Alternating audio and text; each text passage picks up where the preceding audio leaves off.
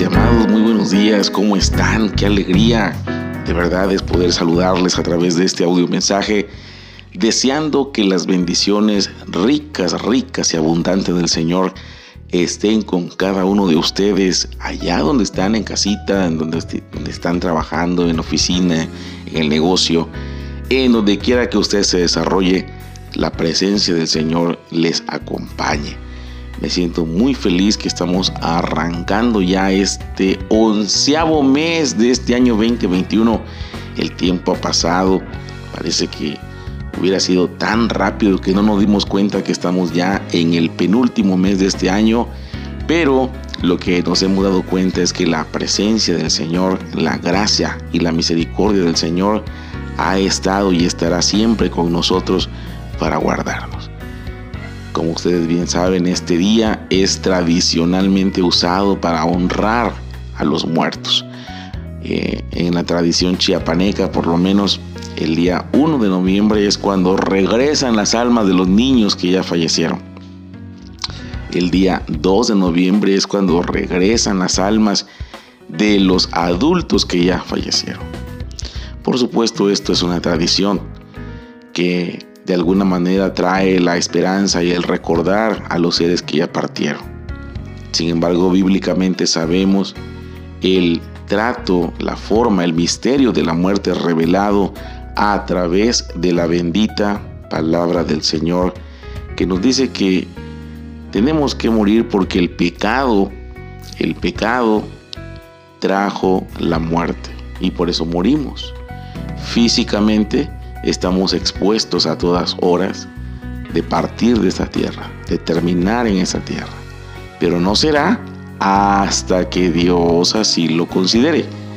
Job 14:5 dice que Él sabe los días de nuestras vidas y no es cuando nosotros querramos, sino cuando Él lo tenga determinado. También debemos saber que no debemos temer a la muerte, porque la muerte solamente es la justicia o el pago del pecado.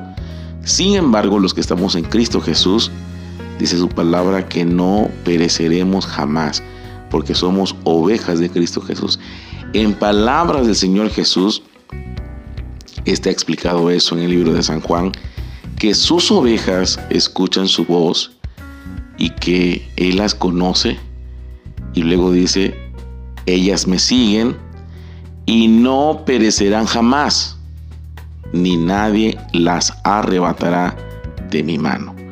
¿Y cómo es que no perecemos si estamos expuestos a la muerte? Bueno, pues dice la palabra del Señor y Cristo Jesús mismo dijo en San Juan, yo soy la resurrección y la vida. Si alguno cree en mí, aunque esté muerto, vivirá. Aunque él ya haya partido de esta tierra, él está esperanzado a esa resurrección gloriosa en Cristo Jesús. Por eso a los hermanos de Tesalónica el Señor les anima y le dice, no se preocupen, el Señor mismo descenderá con voz de mando. Y, y dice, y los muertos en Cristo resucitarán primero. Hay esperanza de resurrección para todos aquellos que estamos en Cristo Jesús. Por eso quiero dejarles en su corazón lo que dice el, apóstol Pablo en Romanos 5 y verso 21. Para que así como el pecado reinó para traer muerte, también la gracia reine por la justicia para darnos vida eterna mediante Jesucristo nuestro Señor.